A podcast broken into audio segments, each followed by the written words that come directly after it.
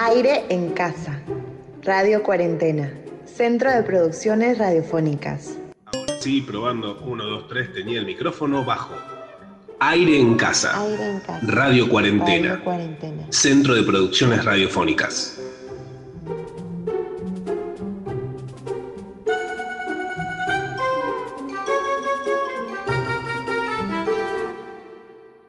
Bueno, bueno, bueno, bueno, bueno, bueno, bueno, pero qué programón, por favor. Aire en casa nuevamente por Radio Cuarentena en vivo y en directo desde el planeta Tierra o lo que queda de él hasta eh, cuando todavía haya algo en pie que contar. Aquí estamos en directo. Mi nombre es Francisco, estoy en Buenos Aires, Argentina, en este momento mirando por la ventana cómo el mundo sigue a pesar de la pandemia, obstinado y eh, ya veo un panel de expertos y expertas en vida que nos acompañan en esta emisión, que es la tercera de la tercera temporada. Una tercera temporada que será corta porque termina este miércoles y luego pasamos a la cuarta temporada que va a empezar a ser una vez por semana hasta quién sabe cuándo. Eh, saludo, empiezo a saludar a quienes eh, están aquí. Caro, de, estoy viendo en este momento que, eh, perdón, que Juancito, que es el nos ha grabado la artística de este programa, que ha venido alguna vez al programa, me, pregunta qué hora es el programa. Ya es la emisión 26 o menos y me está preguntando a qué hora es el programa. Una vergüenza realmente, pero bueno, ahora sí, saludo a Caro que está en Lima, Perú. ¿Cómo estás, Caro? Hola, ¿qué tal? ¿Cómo están todos y todas? Desde una Lima soleada, lo que solamente confirma que el apocalipsis está cerca. Tengo que admitir que yo prometí que le iba a hacer como de alarma a Juancito para los programas. Y bueno, el problema fue él, que no debió pedirme a, a mí que sea su alarma, ¿no? Evidentemente. O debió hacerte acordar, ¿no? De, de cuál era tu rol y de cuándo cumplirlo. Un poco así. Bueno, perfecto. Eh, una lástima realmente también. Eh, me voy a Ciudad de México ahora para saludar a March, que está allí y nos saluda de este modo. March, ¿cómo estás? Hola a todos y todas y todos. Bien, estoy bien, gracias. Acá desde México con mucho frío. Entró un frente frío, entonces ha hecho mucho frío los, estos días, algo que no me gusta, pero está bien variar el clima.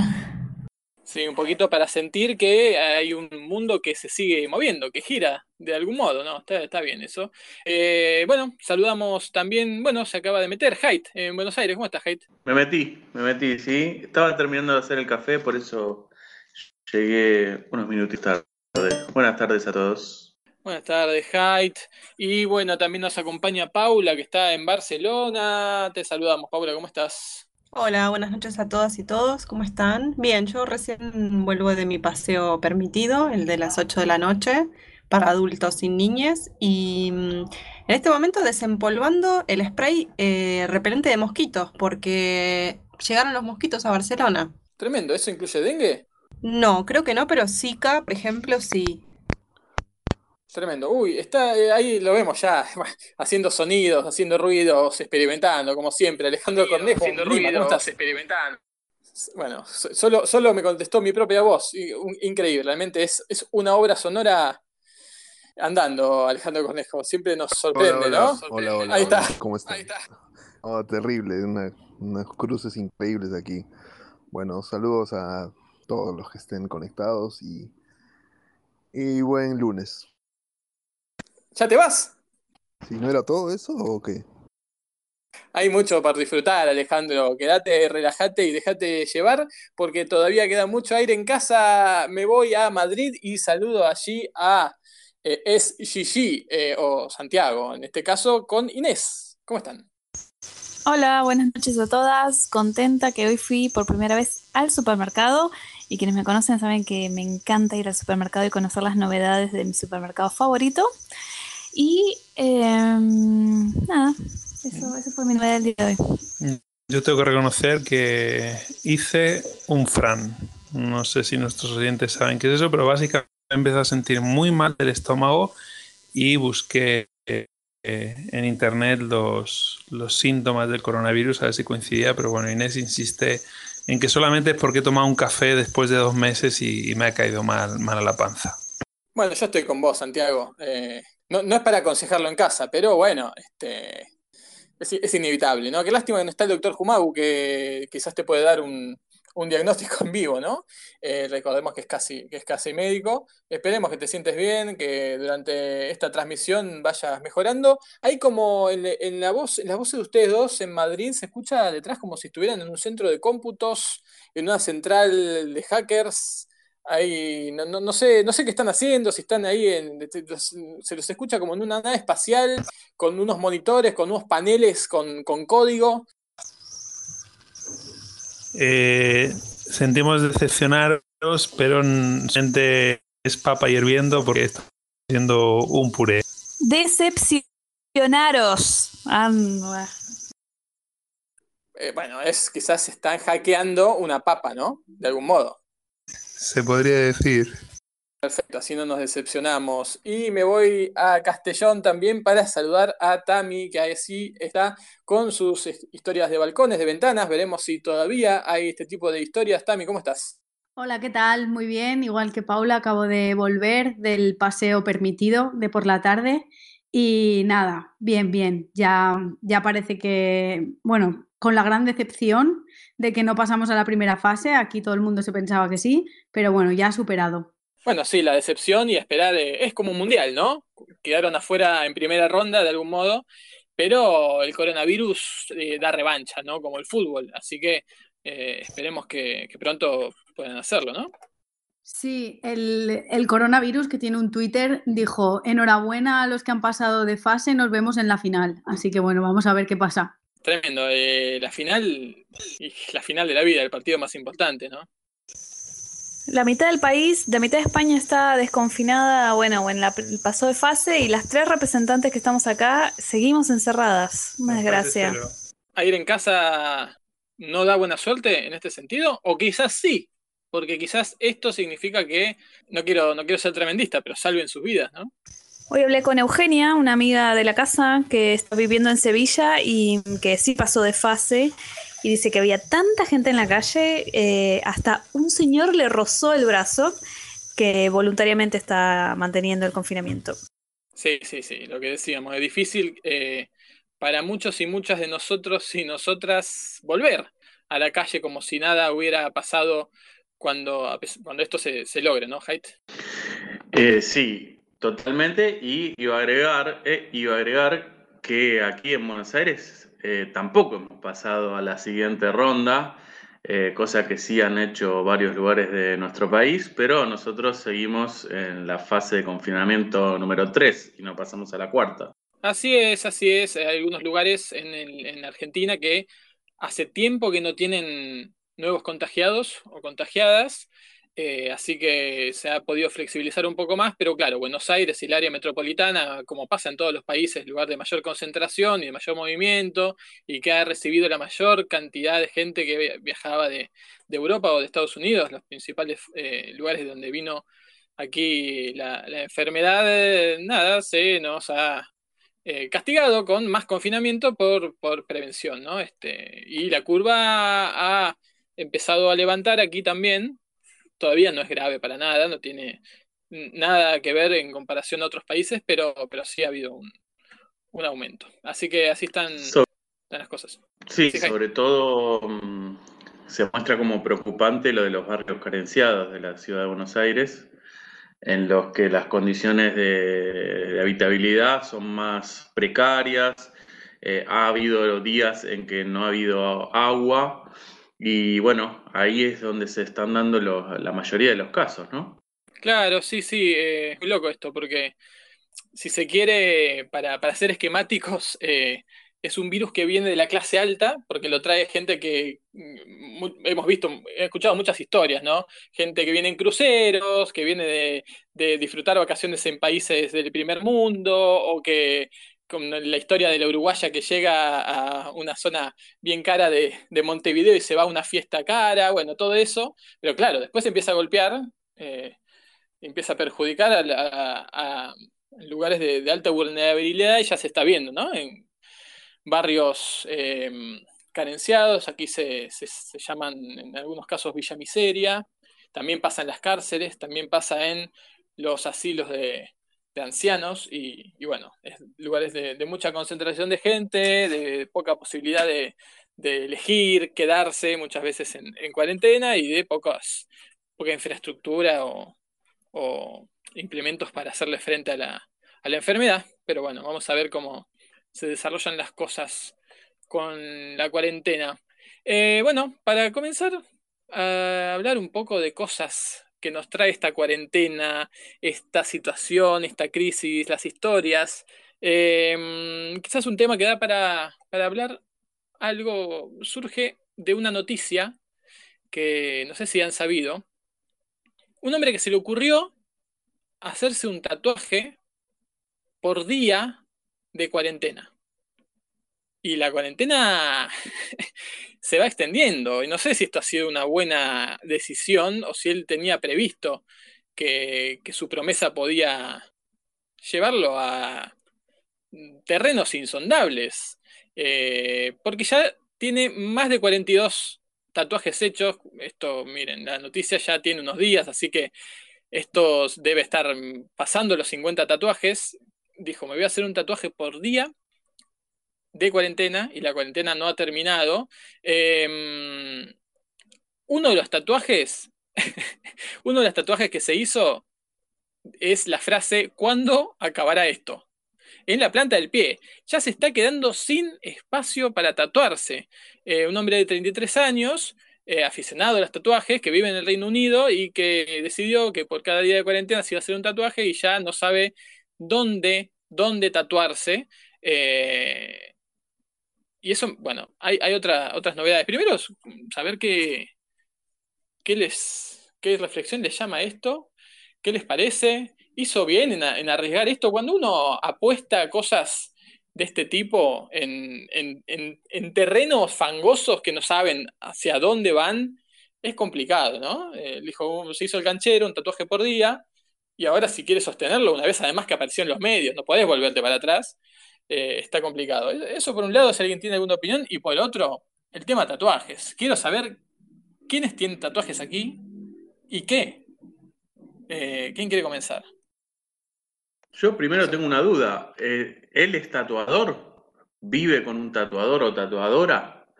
Porque si no, estaría rompiendo todas las reglas de la cuarentena. ¿Cómo, cómo hizo para tatuarse? ¿Una vez por día? Sí, ¿eh? Esto es una, muy buena pregunta.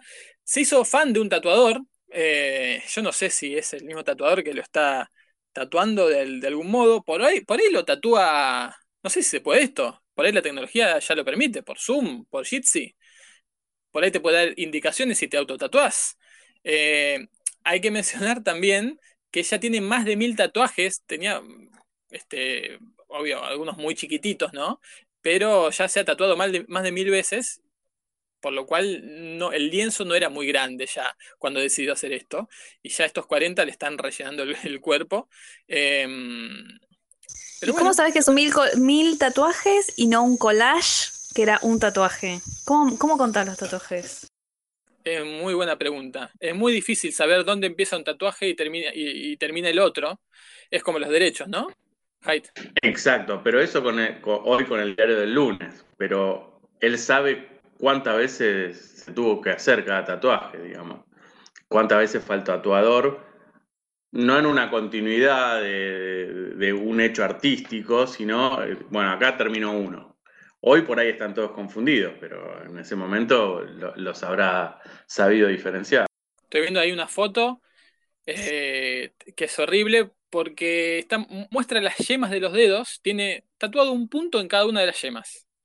Entre otras cosas, tiene tatuado la palabra end en el pulgar, una viborita, un no sé qué, eh, la mano toda tatuada, ¿eh? Por ejemplo. Sí, eh, Inés, Santiago. No, por la pregunta que hacía de quién tenía tatuaje, en esta casa no, no, no tenemos ninguno, pero yo casi tengo un tatuaje. Me bajé de la cama del tatuador por angurriento, no sé si se entiende esa palabra, pero estaba en, Ecuador, ahorita fui, ya le mandé el tatuaje, era una serpiente de la vida, una serpiente parecía de lejos un sol, ya tenía el lugar en el muslo, no en el muslo, sino en la pantorrilla. Y eh, justo me, me, empiezan las instrucciones. Le digo, bueno, después de esto, ¿qué, tengo que hacer? No, vida normal, que no te dé mucho el sol, pero no comas comidas fuertes en 3-4 días. Yo digo, ah, pero ¿y la fanesca no voy a poder comer? Era Semana Santa y en Ecuador, todas las Semanas Santas, hay un plato típico que es la fanesca, que se hace con 12 granos. Entonces es una sopa así espesa de grano, bastante potente. Y el tipo me dijo que, que, mejor no, que no era conveniente porque eso no le iba a venir bien al tatuaje. Eh, yo lo que le dije, ah, bueno, pero es que acabo de llegar a Ecuador, me han hablado tanto de la fanesca, la quiero probar, entonces mejor eh, no me lo hagas ahora, me bajé de la cama y eh, dame cita para la semana que viene y todavía me, me, está esperando. Tremendo, tremendo. Igual está bien, buena elección, ¿no? Porque eh, la fanesca hay que probarla si estás en Semana Santa, si estás en, en Ecuador. y un tatuaje es para toda la vida, y por ende se puede hacer en cualquier momento de la vida también, ¿no? No solo en Semana Santa, Santiago. Totalmente. Nes dice que menos mal que no me lo hice. ¿Por qué? ¿Por qué? Está bien. Este, son cosas. Eh, ¿Alguien más tiene, tiene un tatuaje, una historia, una historia de casi tatuado? Claro. Yo tengo uno, pero más o menos chico y es una hojita con unas cositas que me hacen, o sea, que representan a mi familia y a mi familia nuclear, digamos. Es una cosa muy chiquita, muy simbólica, que me costó mucho hacerme. Me lo quería hacer cuando cumplía 30, entonces... ¿Te lo hiciste vos? Esperé... ¿Qué? ¿Te lo hiciste vos? No, no, no. De hecho, me lo quise hacer en un viaje, pero luego dije, no voy a esperar a los 30 como para darle algún tipo de significado. Y al final, el día que agendé para hacerme el tatuaje era eh, un día antes de mi cumple y la tatuadora me dijo, no voy a poder. Entonces le dije, bueno, ya está, si no puedes este día, no porque ya voy a tener un día con 30 años y quería hacerlo antes de tener los 30. Al final la pobre tuvo que mover todo solamente para cumplir con mi superstición de hacerme el tatuaje de cumplir los 30. Tremendo, tremendo. Vos coleccionás hojas, ¿no? Sí, sí, de hecho sí. Eh, algunos de los que están aquí me han regalado hojas, se los agradezco mucho. Sí, colecciono hojas especialmente de, de, distintos lugares y me gusta encargar también cuando viajan, como bien sabes, Fran. Hojas de, de árboles hablamos, ¿no? Hojas de plantas, no, no hojas de, no, de papel. No, hojas de árboles. Y, y ahora, de hecho, tengo como cuadros en mi casa donde están las hojas y se describe de qué lugar es cada hoja me gusta mucho lo que significa la hoja, la verdad. O sea, el, el tema de, de, simplemente fluir con el viento. Tremendo, como tremendo. Como coleccionar dedos o brazos. Exacto, tal cual. ¿Qué decís, Caro? Que todavía estoy esperando la hoja que me iba a traer Cornejo. Bueno, no soy capaz a ver, de sacarle una hoja a un árbol. Eso, eso es, eso es un, un ecologista. Por supuesto. Eh, ¿Vos encargaste una hoja Cornejo de algún, de algún país distinto al de ustedes? No, de hecho fue de un lugar de aquí de Perú, donde estuvo me parece que este verano. Pero me dijo que amablemente me había traído una piedra que se había quedado atorada en su zapato. Espectacular, que es mucho más, para mí es mucho más, más simbólico. Eh, una piedra en el zapato de Cornejo, que quizás lo acompañó en sus andanzas, a, a mutilar una, una, planta y además habla para mí de la honestidad de Alejandro Cornejo que bien pudo haber agarrado cualquier hoja en Lima y decirte que te la traía de viaje. Y no lo hizo, y no lo hizo. Claro, pero el hecho de que Cornejo sea el que me diga, mira, tu regalo es una piedra en mi zapato, viniendo de él hacia mí, creo que nos dice bastante sobre el tipo de relación que llevamos, ¿no? No, no, no, perdón, perdón. Este, esa piedra vino por propia voluntad, eso es positivo. Por supuesto, es, es muy simbólico. La verdad me, me, me, encantó tu gesto, Alejandro, la verdad, para, para imitar, ¿eh? Te felicito. Eh, Grande, pero bueno, contanos. Estás, estás en un nivel de conciencia diferente, ¿eh? Muy bien.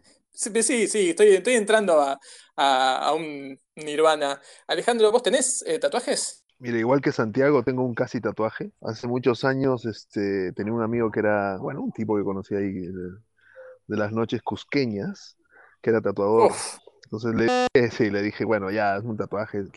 Y de hecho pintó el tatuaje donde iba a ser en la mitad de la espalda, a la altura del corazón, pero por atrás, una cosa así. Este, lo pintó con un plumón, con una, una, un plum, una pluma de estas indelebles, negra. Y me lo mostró por el espejo. Dije, ok, está bien. Dijo, bueno, mañana te la hago. Y al día siguiente tuvo que viajar de urgencia a Lima y, y no regresó más porque lo metieron a la cárcel por burrier. ¿Por qué? ¿Perdón? Burrier. ¿Qué es burrier? Se puede, no, no, no quiero estar. eh, Burro, burro, por, por, por traficar droga en el aeropuerto, no sé. Tremendo, bueno, ese positivo alcaloide de cocaína. Eh, alerta aeropuerto, ya E-. Eso, eso, ahí, ahí lo agarraron. Tremendo, qué, qué historia, qué historia triste. Y me quedé dos, tres, y me quedé dos o tres días con el, con el plumón este ahí, ¿no? O sea, es lo más cerca de un tatuaje. Bueno, otra vez Bueno, también tuviste cerca, el diseño. bueno, bueno, un tatuaje temporal, de algún modo, ¿no? Y hecho por un tatuador. ¿Y otra, y otra, y otra vez más estuviste a punto? Sí, hace algunos cinco años. También ni el diseño, pero no pude porque el, el que hacía el tatuaje tenía muchísimo, muchísimo cliente, no sé, y bueno, tenía que esperar mucho y bueno, al final no, no empatamos muy bien. Pero ¿sabes cuáles son los mejores tatuajes? Lo de los pogos o de los slam. Esos son tatuajes buenos. Sí, claro, claro que sí. Esos que te quedan en el, en el recuerdo como golpes de la vida. Eh, ¿alguien más tiene tatuajes por aquí? Yo tengo tatuajes, tengo uno pequeñito. Em, no tengo una gran historia igual, ¿eh? No, no sé qué querés que te cuente, pero sí que tengo. ¿Se puede saber eh, qué es? Sí, es una como una flor de loto em, pequeñita que me la hice en un lugar estratégico para que no me, para no tener que verla mucho porque pensé que me iba a aburrir de verla y efectivamente después de casi 10 años me aburrí de verla. Así que em, justo hace poco estaba pensando en taparlo con otro de una tatuadora que hay acá en Barcelona que me gusta mucho y que hace, bueno, es- unos diseños muy lindos, pero es muy caro hacer eso y nada, me dio fiaca y no, no estoy para invertir ahora esa cantidad de dinero, así que sigo con, sigo con lo mismo. Puedes tacharlo con otro tatuaje, así un tatuaje pongo- de un tachón. Le pongo liquid paper. O te tatúas con liquid paper, claro. Wow, yo he visto que transforman los tatuajes, ¿no? Que son muy chéveres, es decir, ya no lo tienes que borrar, sino los transformas. Sí, sí, sí, sí, es, es tremendo eso. Sí, la idea era transformarlo en otro que está- es súper lindo, pero bueno, es, es eso, es, es más grande además y es, es una inversión y no sé si en 10 años más me voy a aburrir del otro, o sea, al final voy a terminar como el tipo este de, de la cuarentena, toda tatuada para tapar uno y otro, no sé, no, no lo tengo muy decidido todavía.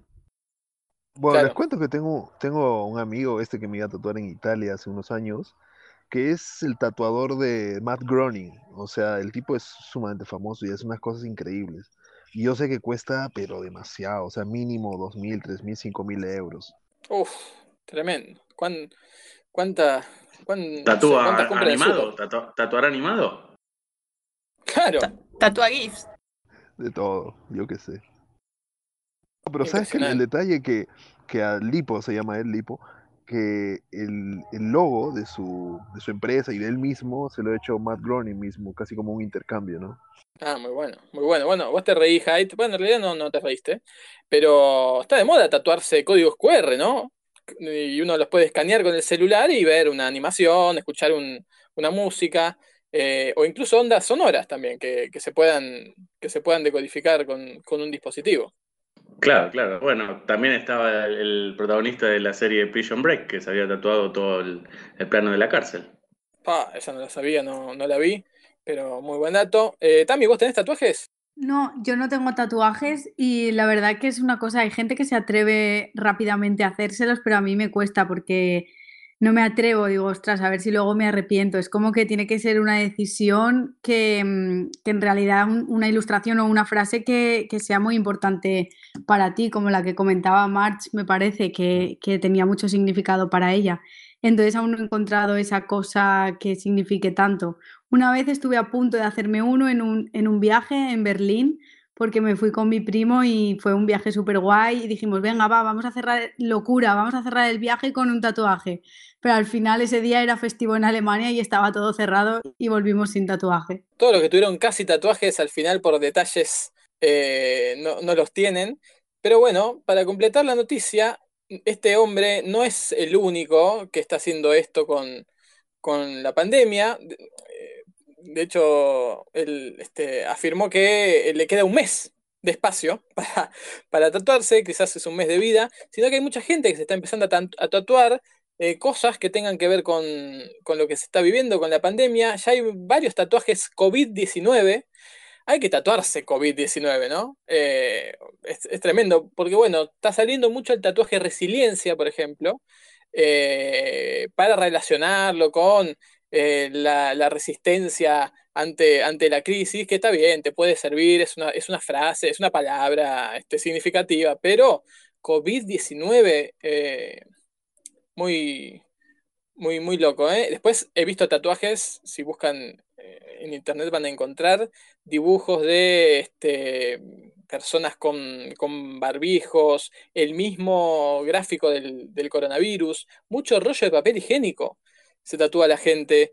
Eh, que también ha sido muy simbólico durante la pandemia, el frasco de alcohol en gel, es este es tremendo eh, esto. Y eh, estoy viendo uno que es Coronavirus Survivor y un, y un este, rollo de papel higiénico. Ahora, qué valor tatuarse Coronavirus Survivor ahora. Falta un montón, hermano. Estás contando los goles antes del pitazo final, me parece a mí. No sé si no es incluso de mala suerte, no sé qué les parece esto. A mí, por un lado, me sorprende, sí, el, valor que tienen, o sea, eh, imagínate en la Segunda Guerra Mundial, si hubieran estado tatuándose durante seis años, ¿entendés? Claro, en esa época no era común, pero es que por después de dos meses de encierro, tatuarte, yo creo que la gente está aburrida y borracha en su casa y se pone lo que sea. Sí, sí, sí, que además este mm, el encierro te lleva a tomar decisiones de, de cosas que en otro momento no te parecerían lógicas y decís, bueno, pero ha cambiado todo, es ahora. Y después cuando salgas te vas a mirar el, rollo de papel higiénico tatuado y que te pusiste coronavirus survivor y te, vas a querer pegar un tiro, ¿no? Sí, ojo con los cambios drásticos de imagen en el encierro, ¿eh? Ya te digo, la gente está aburrida en su casa. Tengo una amiga que se tiñó de violeta, pero bueno, es algo salvable. Otra amiga que agarró la tijera y se cortó el pelo de una manera espantosa. Eh, pero de ahí a tatuarte, viejo, no sé, es, es, eh, es extremo. Es una nueva oportunidad para todos los que se tatuaron crisis oportunidad en chino. Con errores de ortografía. Sí, sí, sí, ahora sí, ¿eh? Ahora sí. Eh, pero bueno, recién eh, salió el tema de la colección de hojas de árboles de, Carol. Eh, polémica para. Y quería preguntarles, porque también uno, bueno, yo tengo varias colecciones, o he tenido varias colecciones, y estos momentos de pandemia, de cuarentena, de encierro, son los momentos en donde uno puede mirar sus colecciones, o por lo menos está este, al lado de ellas. Porque al final uno colecciona cosas y está todo el día sin mirarlas, sin usarlas. Está todo el día o en la calle o trabajando. Eh, y bueno, eso quería saber también de ustedes. ¿Tienen colecciones? ¿Han coleccionado cosas? ¿Juntan cosas? ¿Qué, qué coleccionan? Bueno, Carlos ya nos decía, ¿no? Hojas de árboles eh, de distintos lugares. No sé si, Carol, tenés alguna otra colección. Sí, latas. ¿Te gusta juntar? ¿Latas de bebidas? No, ese eres tú. Latas de mentitas. Latas de mentitas, latas de, no sé, latas, sobre todo pequeñas, pero suelo ir como a las ferias a buscar esas latas antiguas, la verdad. Y bueno, de vez en cuando también encuentro alguna lata para tu colección, como, como recordarás. Espectacular, espectacular. Ale, ¿tenés alguna colección o has juntado o eh, ¿cuándo, es colección? ¿Cuándo se convierte en colección una serie de cosas que uno tiene? Exacto, esa es muy buena pregunta. Eh, ¿Y cuál es la línea entre coleccionista y hoarder o, enfermo de, la cantidad, no? Porque puedo tener una colección completa de, no sé, pues de un cómic o de un disco o de una banda, por ejemplo. Y esa es una colección pero hay gente que tiene excesos increíbles, ¿no? Yo con lo que más tengo en todo caso son, es música, de hecho, nada más, o música entre CDs, cassettes y vinilos es lo que más tengo. Ahora sí, eso será una colección, no lo sé. Sí, ¿y Madrid? Yo tengo una colección que se está viendo severamente afectada por la pandemia porque colecciono postales. Y principalmente la que más me manda a mi proveedora es Leticia, que viaja por todas partes del mundo, una amiga eh, y ahora ya no viaja, así que no me llega una postal eh, hace tiempo. Voy a tener que empezar a hacerme amigas de personas que vivan en lugares exóticos para que ellas mismas me manden. Claro, porque la gracia de esa colección es que la postal sea enviada a distintos lugares eh, por correo, a la vieja usanza. De hecho, yo en alguna oportunidad te he mandado y te he mandado mal, porque uno no sabe cómo mandar una postal. Ya. ¿Cómo me- Eh, ma- mandaste conmigo desde sé. Estambul para Inés. Mandé con vos de Estambul, claro, pero creo que la, la primera vez que le mandé una postal a Inés se la mandé adentro de un sobre y no me habló por una semana. Qué Claro, porque queda el sello en, en la única parte que descartás, que es la, el sobre. Tremendo, pero me da mucha inseguridad poner una postal que está escrita, que, que- que habla de cosas, tirarla así, sola, a un buzón y que eso llegue a algún lado. Me parece to- totalmente insólito, pero bueno, después ha sucedido, ha llegado.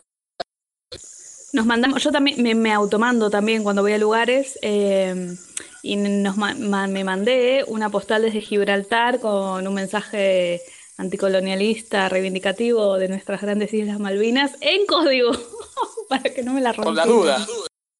Claro, totalmente. Imagínate si tu avión se cae. Uf, terrible. Y llega la postal y vos no. No, terrible. Eso, los, es- Eso no me arriesgué. los riesgos de las colecciones, ¿no? Qué lindo lo de coleccionar postales, yo no sabía que lo hacías Inés, y yo también me automando postales, bueno, no, no lo, no lo hago siempre, pero alguna vez que viajé me automandaba postales, eh, la primera vez que viajé a Europa, la única vez que viajé a Europa, me automandaba postales de los lugares y me mandé una de Praga, me acuerdo, y fue rarísimo entrar a un correo de Praga, que era un edificio enorme, antiguo, eh, súper lindo entrar y explicarle al tipo lo que quería hacer, que era un poco anacrónico. Sí, Ahora sí. Eh, empezamos a hacer lo mismo con nuestras sobrinas, bueno, con la mayor principalmente, le empezamos a mandar postales y ella nos las mandaba, al principio las dictaba y la mamá las completaba, pero luego tienen que ver la primera que guardamos casi en un marco, que es la primera que nos escribió de puño y letra a nuestra sobrina Luna. Muy bueno, muy bueno. ¿eh? Sí, eso está bueno para un chico, una chica. Era de la puerta de Brandenburgo en todos colores, así tipo Andy Warhol, y la postal decía que estaban, que habían visto eso hoy, pero que no tenía esos colores que nos quedáramos tranquilos. Ah, muy Muy buena aclaración, por la duda. Pero Fran. claro, la postal. Sí, No, volviendo a, a la pregunta que, que planteabas de cuándo es una, una colección, eh, cuándo pasa a ser una colección, yo tal vez eh, pondría énfasis en eh, cuando uno empieza a dedicar eh, energía, tiempo en eh, atesorar más ejemplares de, de- esas cosas que uno está guardando. Y no es que lo tiene por casualidad o, o- o porque se lo regalaron, etcétera. Claro, y cuando uno, claro, eh, ya piensa en el próximo ejemplar, en, en, este, en colectivo con el, con el resto, porque si no, bueno, yo tengo muchos pares de medias, mucho más que algunas colecciones, pero no, Claro, eso no lo hace claro, colección. Y, y bueno, vos, Haidt, ¿tenés alguna colección?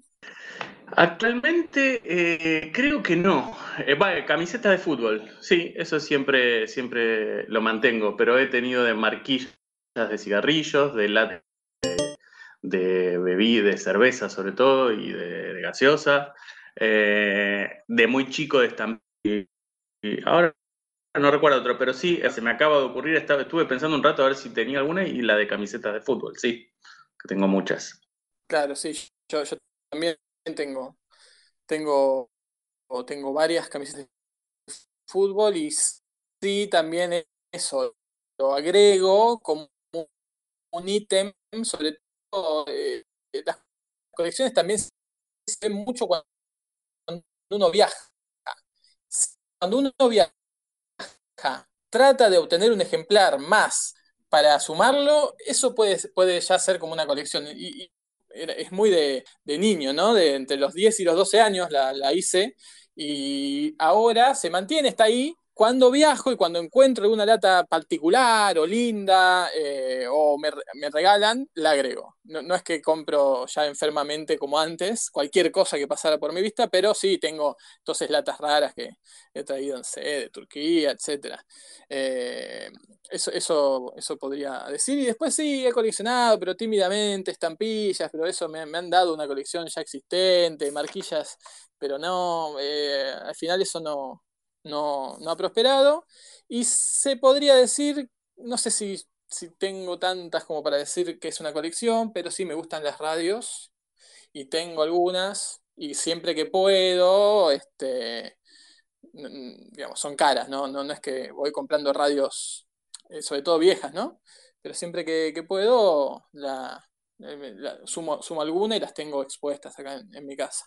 Eh, March, ¿vos tenés alguna colección o tuviste?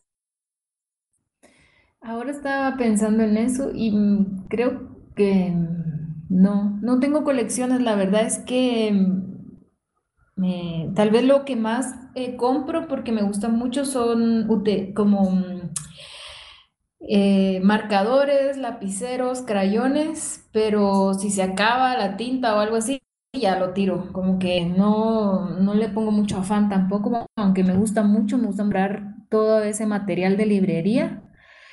Y de ahí, en mi casa tenemos algunas colecciones ahora de, de cassettes, pero yo la verdad no las mantengo, las mantiene mi pareja, yo no, no sé, no colecciono muchas cosas, me aburro, es como, ah, ya.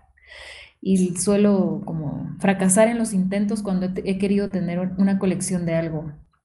Pero retomando el tema de las... Sí, sí. De las postales, lo que sí me gusta mucho es mandar postales. Inés, yo no sé, yo creo que nunca te he mandado, pero ahora que sé, te voy a mandar. Y me gusta mucho mandar postales, pero en Guatemala no hay correo. Entonces solo puedo mandarle postales a mis amistades cuando estoy fuera de Guatemala y trato de hacerlo siempre y de visitar los edificios de correos. ¿Cómo que no hay correo en Guatemala? Eso iba a preguntar, ¿cómo no hay correo?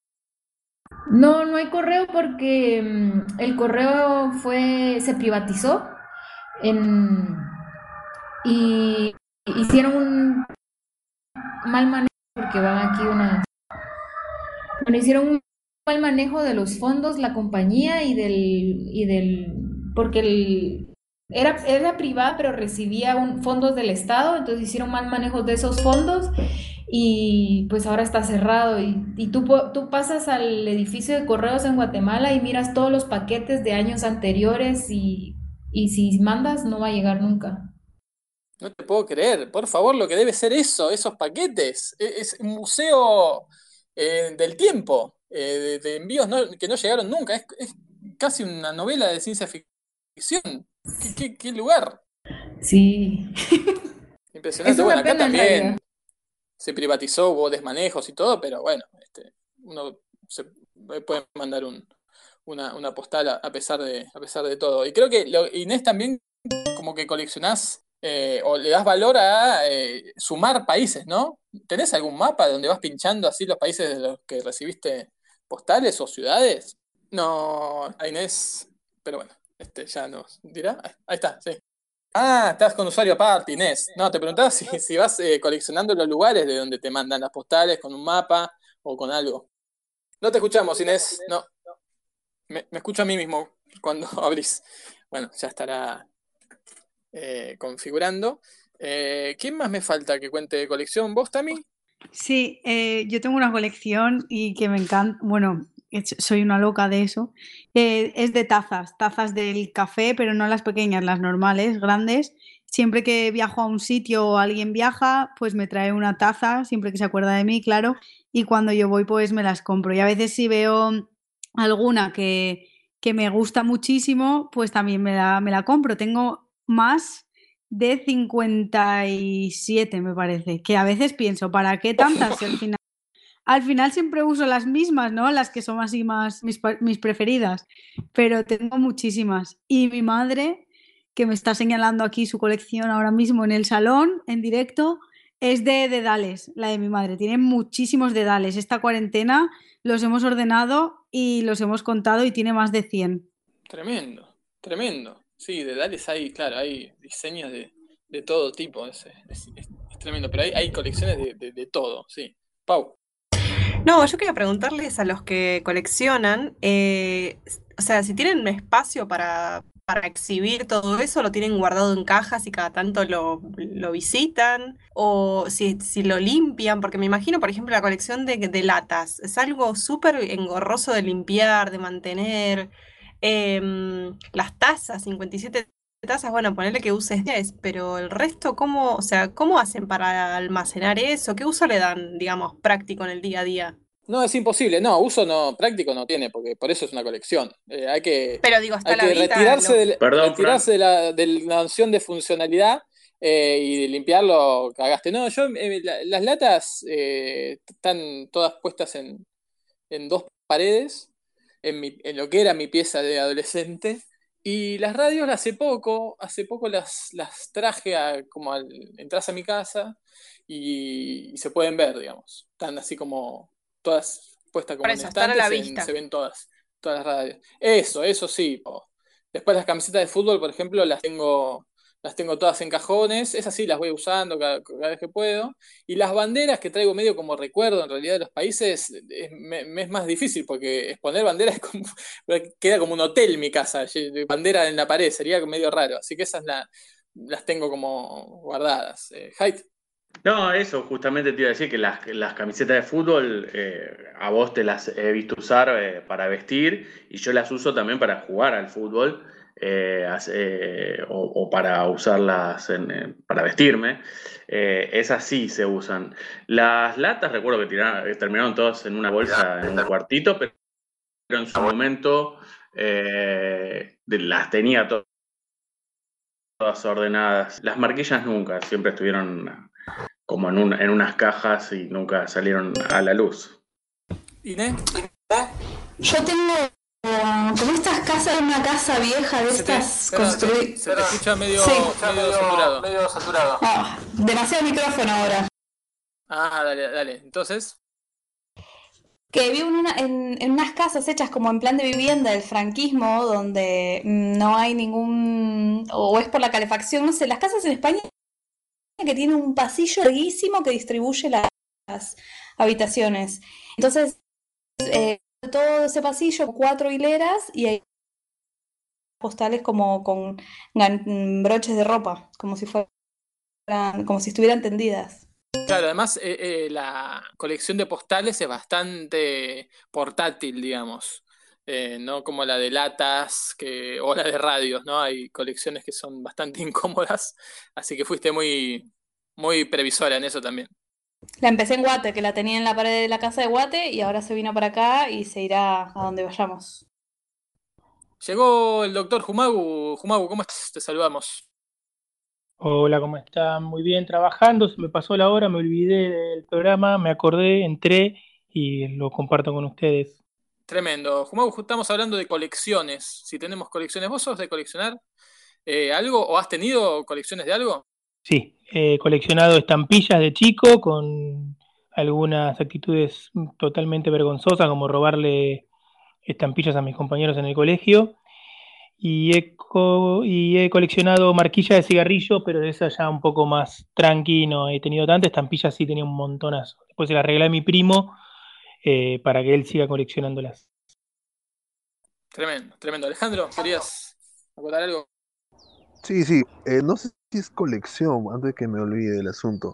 Guardo, es decir, cada que las utilizo las guardo y ahí tengo, ya se ha convertido como un reto, digamos, entradas a conciertos. Entonces, tengo Claro, de hace sí. muchos años, muchos años, muchas entradas a conciertos y de, de lo más improbable hasta cosas así como gloriosas, ¿no? Y lo otro es eh, camisetas, en realidad me polos como t-shirts que le dicen ustedes que tengo muchos, principalmente negros o de metal o de punk, ya sabes, hardcore, estas cosas que me gustan mucho. Pero las uso mucho, entonces no sé si sean colección. Claro. Yo también tengo de entradas a recitales un montón, sí, colección, es verdad. Inés. No, yo quería hablar como del carácter sexista de las colecciones, porque no sé si a las demás chicas, bueno, Pau probablemente lo haya visto, pero no sé en los, en los otros países, pero cuando yo era chica, más o menos como en primer grado, la obsesión era coleccionar papeles de carta, que venía el papel con el sobre de colores, con perfume, brillantina, tal, y, mm, e intercambiarlos en el colegio.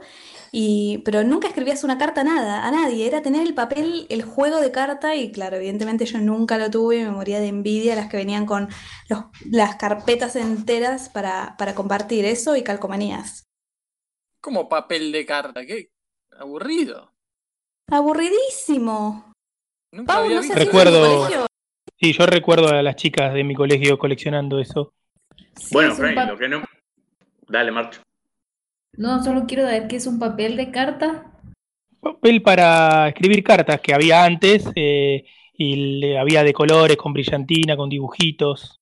Sí, así, pequeño así de tonto como suena. Papel Sí. para cartas, terrible. Cartas que nunca fueron escritas. Terrible, Tami. No, solo por decir que, que yo también hacía esa colección, en mi colegio también había. Y, y es como dice Inés, era como, wow, había gente que, que tenía como las más bonitas y entonces nos las intercambiábamos y todo el mundo quería las que mejor olían. Había de colores diferentes también. Y en algunas sí que escribíamos aquí en mi colegio dedicatorias para las demás y nos las intercambiábamos, pero pocas veces se, se escribía porque, claro, eran tan bonitas y olían tan bien que no, que no hacía falta escribir. La verdad que ahora que lo pienso es, es ridículo. Y calcom- calcamonías también. Calcomanías tipo sti- stickers. Yo eso tuve también, colección de stickers. Y bueno, obviamente figuritas, ¿no? No sé cómo se llaman en otros países, cromo, eh, de, de fútbol, de, de todo, ¿no? Ale. Eso te iba a decir, que seguramente todos hemos coleccionado álbumes de, de figuritas. Y me acuerdo del álbum que te llevé, Fran, Dios mío.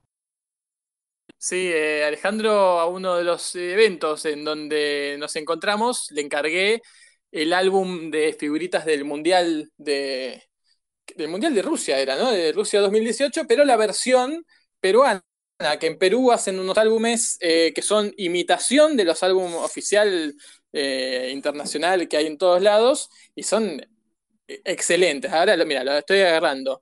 Eh, son mucho mejores porque ya con todas las figuritas para pegar y además vienen con figuritas este, especiales, con cosas con- en 3D eh, y salen, no sé, un tercio que, que el oficial de, de la marca mundial y, tiene más personalidad.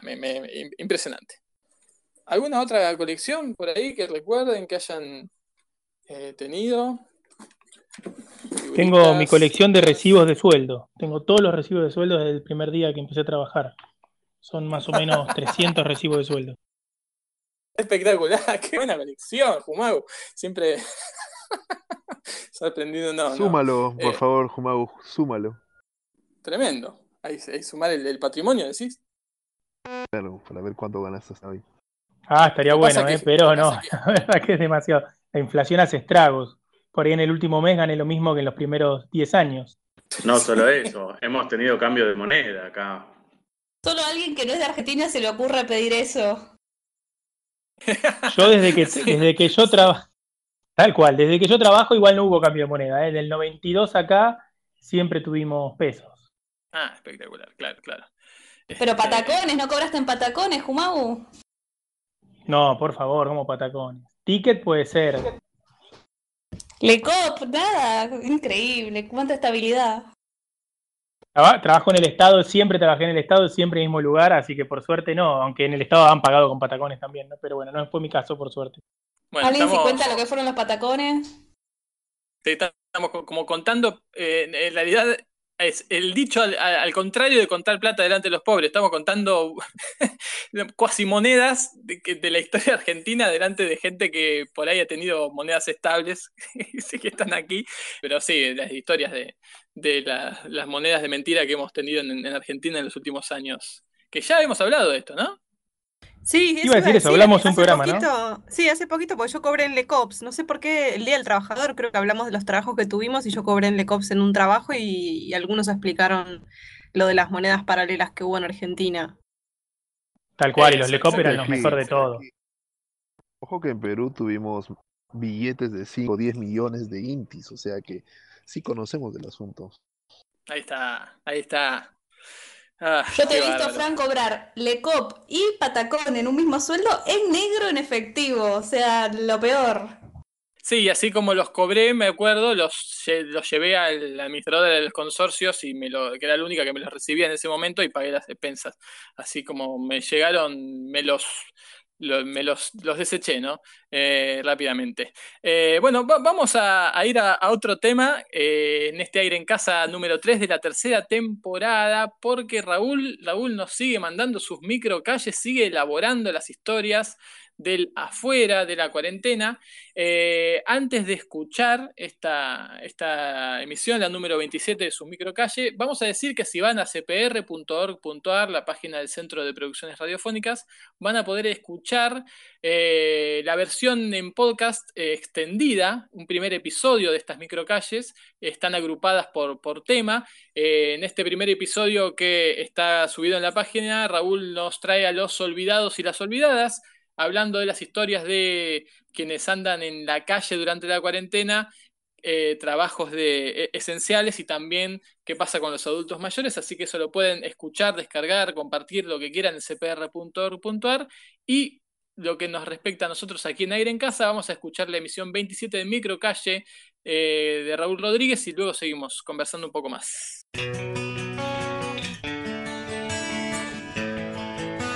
La Microcalle Radio Cuarentena.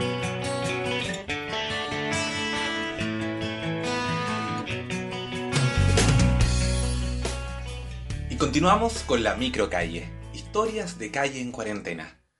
Desde que comenzó la propagación de los contagios del coronavirus, se decretó el estado de pandemia por el COVID-19 y las ciudades comenzaron lentamente a cerrarse, a confinarse en procesos de cuarentena parcial selectivo u obligatorio más estricto. Nuestras vidas han cambiado y las ciudades también lo han hecho. Pero en este marco de una ciudad que funciona a un ritmo distinto, hemos ido conversando con distintos servicios esenciales. Esta es la historia de Javier, un conductor de transporte público del Ayuntamiento de Madrid.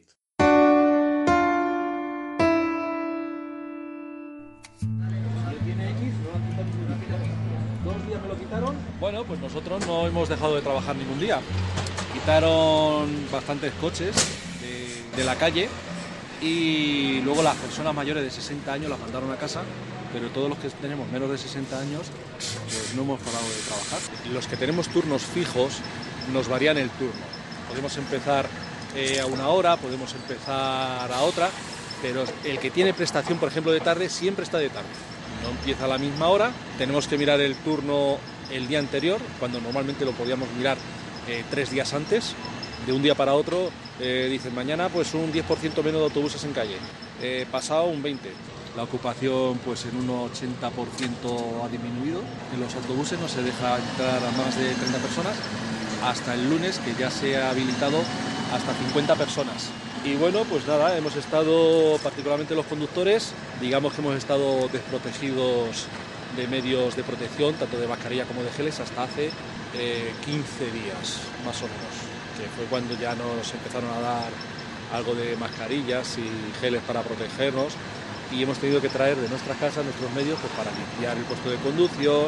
Y bueno pues ahí estamos un poco preocupados porque claro sube gente aunque ahora ya eh, no está permitido subir gente sin mascarilla. Todo el mundo tiene que llevar mascarilla. Pero bueno preocupados preocupados porque bueno, nunca sabes de dónde va a venir el bichito. Particularmente la gente ha sido totalmente responsable y la gente pues eh, se cuida mucho de juntarse con alguien dentro del autobús, siempre se separa la, la, línea de distancia, metro y medio. Yo he observado que la gente ha sido bastante responsable. Creo que vamos a tener que empezar a, a saber a convivir con esto hasta que haya una vacuna, la gente le pierda el miedo. Yo creo que nos va a cambiar el modo de vida. ¿Y cómo, en lo más personal, cómo ha sido para ti enfrentar todo esto, pensando también en un trabajo esencial, cuando toda la gente, la mayoría se está refugiando, está haciendo teletrabajo, telestudio, pero tú tuviste por tu trabajo que salir a la calle? Yo preocupado porque mi familia, yo tengo dos hijas y tengo mujer y preocupado de no llevar nada a casa tomo mis medidas de precaución, las que pueda, que son pocas, pero preocupado de que me llegue, porque yo ya tengo 52 años, eh, dicen que afecta más a las personas mayores. En el tipo de higiene ya eh, estamos tomando, digamos, unos modos de tener esa higiene que no teníamos antes, pero es más que nada el temor. La política, unos a otros se hacen reproches, no se ayudan, no se ayudan para tomar medidas eficientes y que sean acordes con la realidad. están tomando medidas que no saben si ahora poner una cuarentena, si no ponerla, si salir, si no salir, de qué manera los horarios, eh, cómo protegerse, cómo no, eh, qué tipo de mascarillas, no lo tienen esto muy claro. Creo que esto va a durar hasta que llegue esa vacuna y, bueno, tendremos que aprender a, a protegernos nosotros mismos. La microcalle Radio Cuarentena.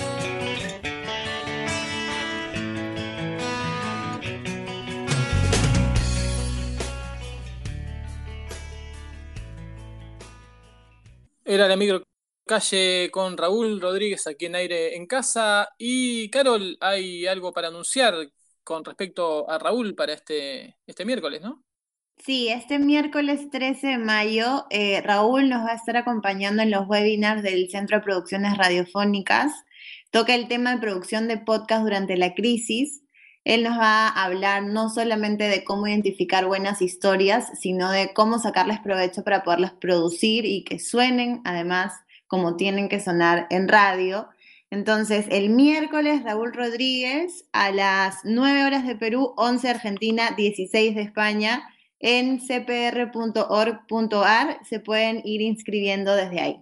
Gracias, Carol. Están buenísimos los webinarios. Va a haber otros también, así que estén atentos y atentas. Eh, me voy a Castellón. Tami, ¿hay aún historias de balcones, de ventanas y de otros menesteres en esta, en esta pandemia, en esta cuarentena? Sí, todavía hay, pero me temo que ya estamos asistiendo al ocaso de las historias de balcones y de ventanas. Último, lo último que va quedando. Sí, yo voy a seguir contando hasta el final. Si hace falta, lo hago yo, no es broma. Exacto, Pero- exacto. pero me da mucha pena. Em, y digo que estamos llegando al final porque son dos pequeñas historias las que traigo hoy y las dos hablan de finales. Una es de Galicia, que a lo mejor ya lo sabíais, pero aquí en España, en algunos sitios, lo que se ha hecho es que cuando había un cumpleaños de alguna niña o algún niño, eh, se avisaba al ayuntamiento a través de las redes sociales y venía la policía con las sirenas puestas y cantando cumpleaños feliz. Entonces, pues salían todos los vecinos y vecinas y se hacía así una especie de fiesta desde los balcones, pues para celebrar el cumpleaños de, ese niño o niña. Hoy en, un pueblo de Galicia ya han anunciado que iba a ser el último y para ello pues han emulado, han simulado una fiesta de cumpleaños que hoy no era de nadie, pero como para cerrar el ciclo y dejar esa historia ahí con ese broche final. O sea, o sea, o sea, le celebraron el cumpleaños a, a nadie. Solamente como cierre de, de la tradición de celebrar cumpleaños. Así.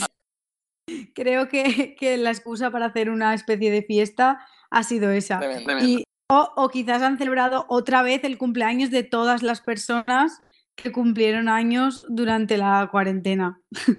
Igual, igual siempre hay alguien cumpliendo años, así que eso no es que cayó en saco roto, seguramente eh, se puede justificar porque siempre hay alguien que, que esté cumpliendo años, siempre hay alguien que, que nació. Eh, Jumabu, ¿no? Esto es así.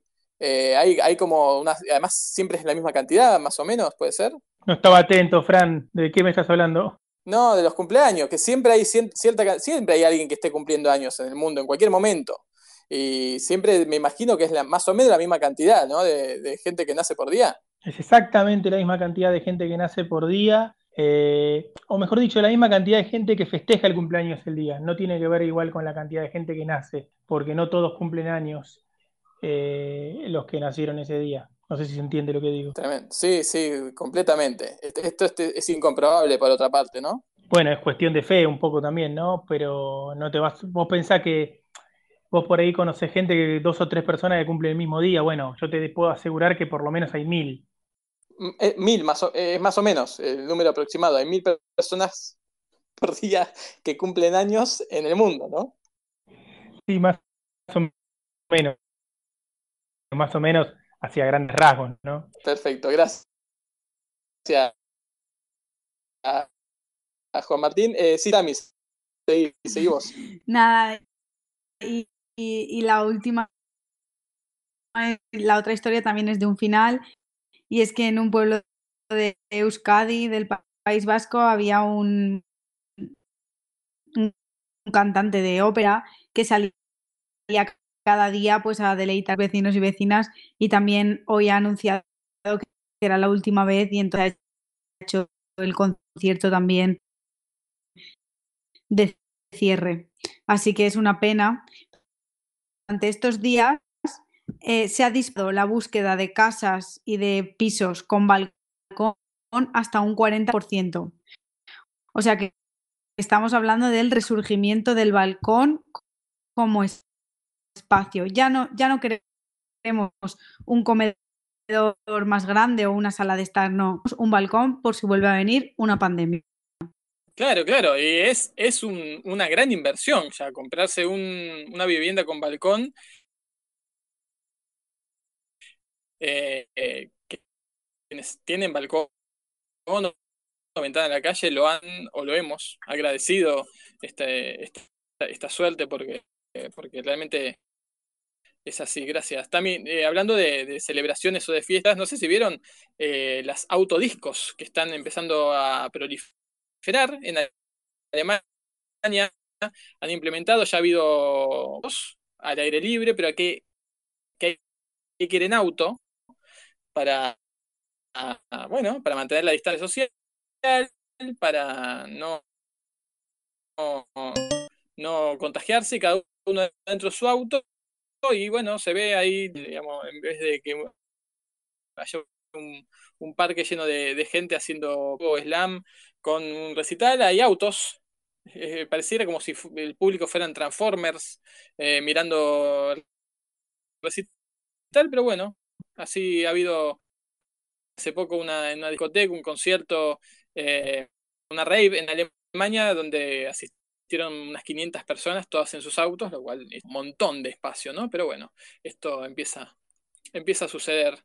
Eh, seguimos con aire para pasar mejor esta cuarentena, sus tips digitales, tejos, eh, cosas para probar. ¿Qué nos traes hoy? Bueno, hoy hablar un poco de que las máquinas también deben descansar y hay que darles mantenimiento y, especialmente ahora que las estamos usando más. Eh, y hoy me voy a enfocar más que todo en los celulares como una pequeña rutina para darle mantenimiento a nuestro celular.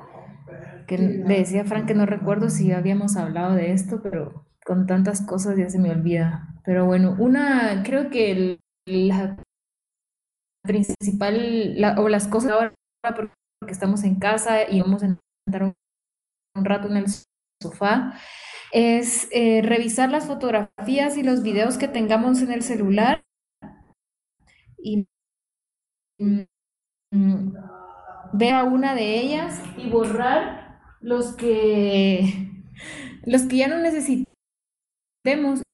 Incluso memos, viejos que ya están que ya pasaron de moda, podemos borrarlos. Entonces es bueno que pasemos revisando las carpetas en donde se guardan nuestras fotografías y nuestro... E, es momento, es momento. Si le tomaron foto. de tomarnos un rato y, eso, y revisar, eh, borrar archivos recibidos de WhatsApp, de que eso se va, llenando el, el, disco, es ahora, ¿no? Es ahora.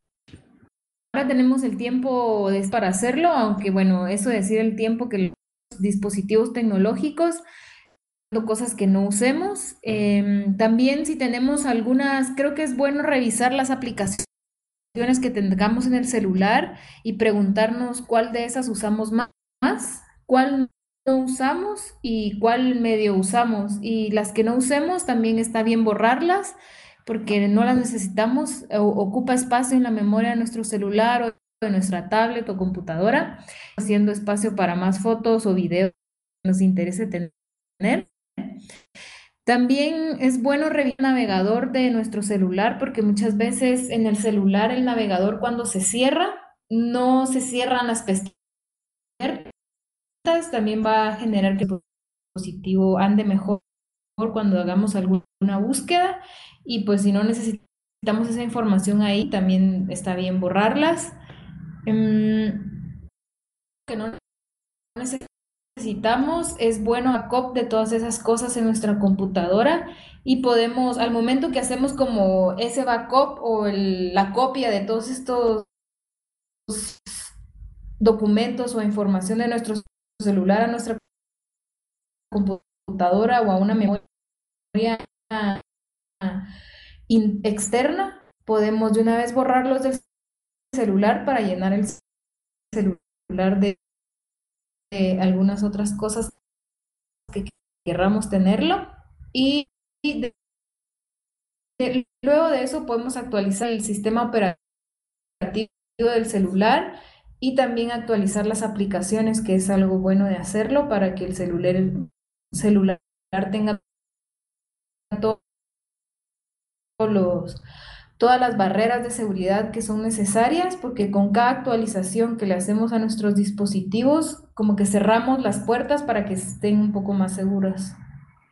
Esos son los tips que traigo para hoy. Bien, Max, gracias. ah, Porque a veces uno pasa por alto que esto, que uno va acumulando eh, datos con fotos, con videos que recibe, que eso hay que borrarlo, que las pestañas abiertas, que las actualizaciones, eh, que las apps que uno se bajó en algún momento para hacer cierta cosa y que va quedando ahí los residuos, ¿no? Que va juntando el y que después en algún momento lo tenemos lleno y ahí, ahí ya es más engorroso y es el momento de Sí, y también otra buena prá- práctica para eso es borrar lo- los chats que ya no estén activos. O sea, si hay revisar el WhatsApp o el Signal o el Telegram y si yo tengo algún chat con una persona y no hablo en ese desde hace seis meses o más, pues borrarlo.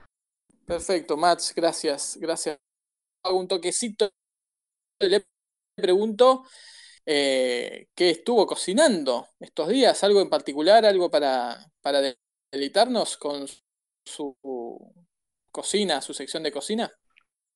Bueno, estoy tratando de ser mucho más rico y cocinar cosas que me van a durar mucho, digamos.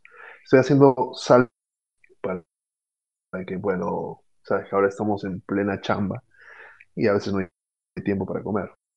Espectacular.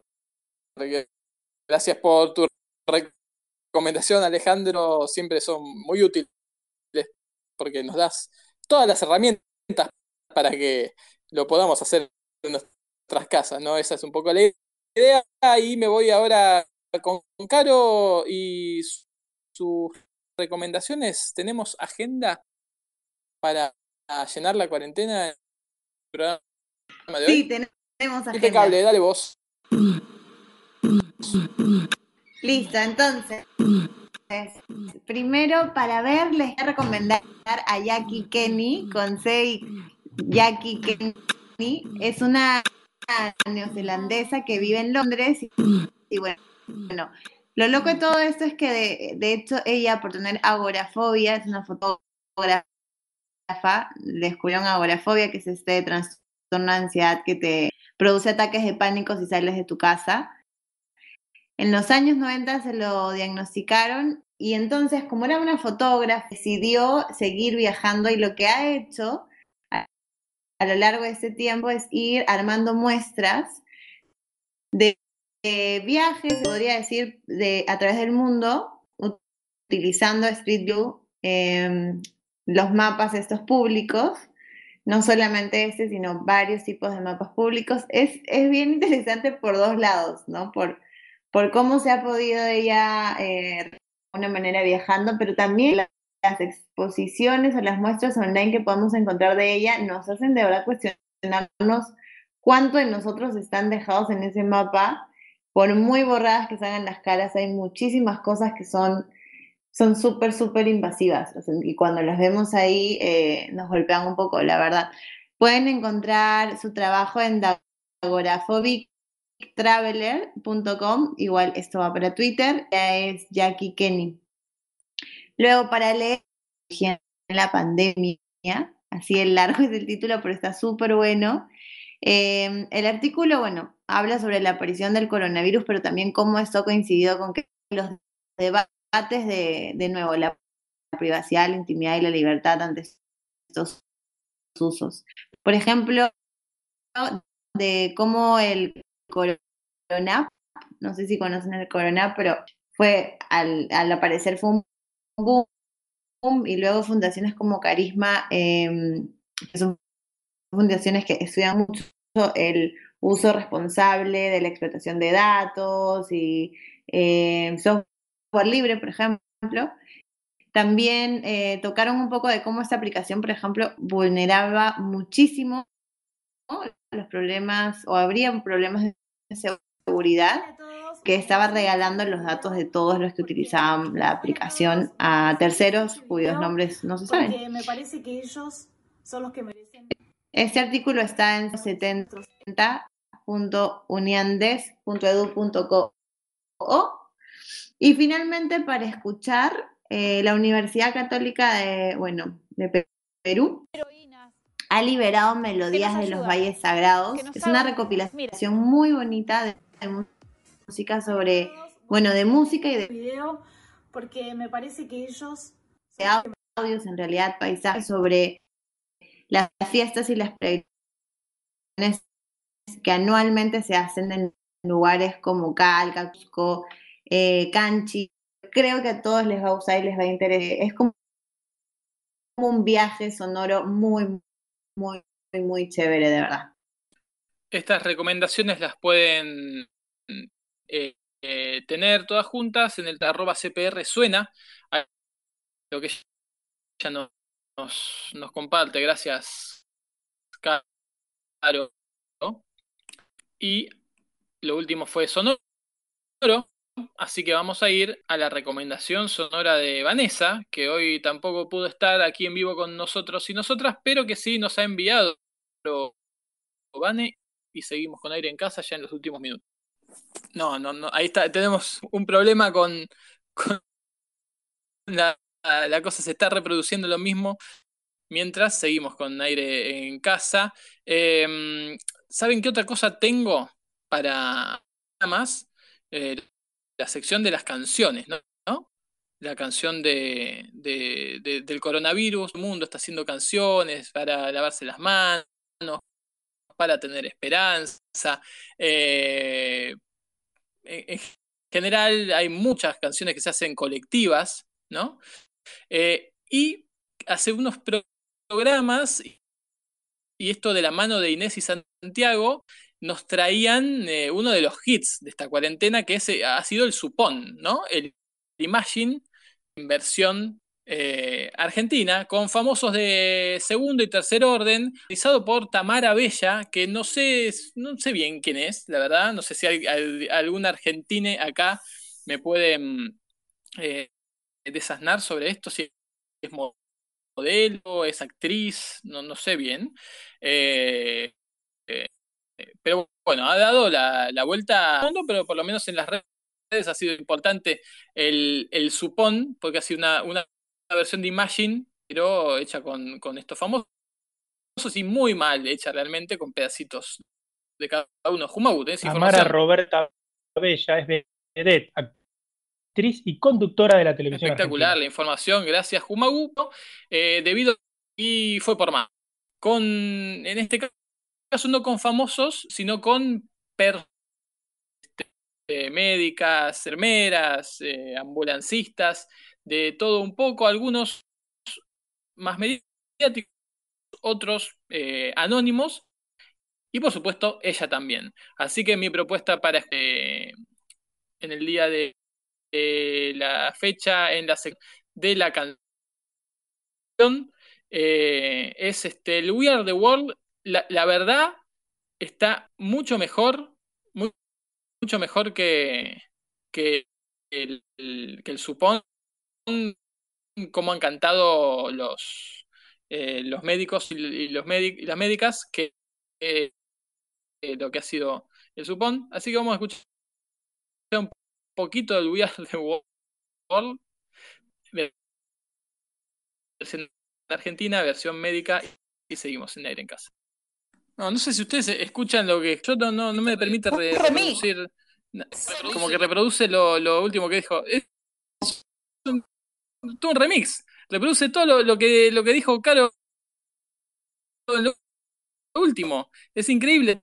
Es Todos los audios que me bajé, en un momento pensé que la recomendación sonora de, que nos recomendaba ampliar en vivo. Eh, eh, ahora, lo que, lo, no que es increíble lo que, lo que Caro dijo hace eh, un instante con su agenda, es todo en lo que se me han convertido los audios de mi computadora. Eh, me parece espectacular, eh, si no fuera porque es también lamentable. Así que bueno, no vamos a quedar la canción porque eh, eh, les digo, acabo de bajar de nuevo el audio de, de, de Vanessa, la acabo de bajar de nuevo.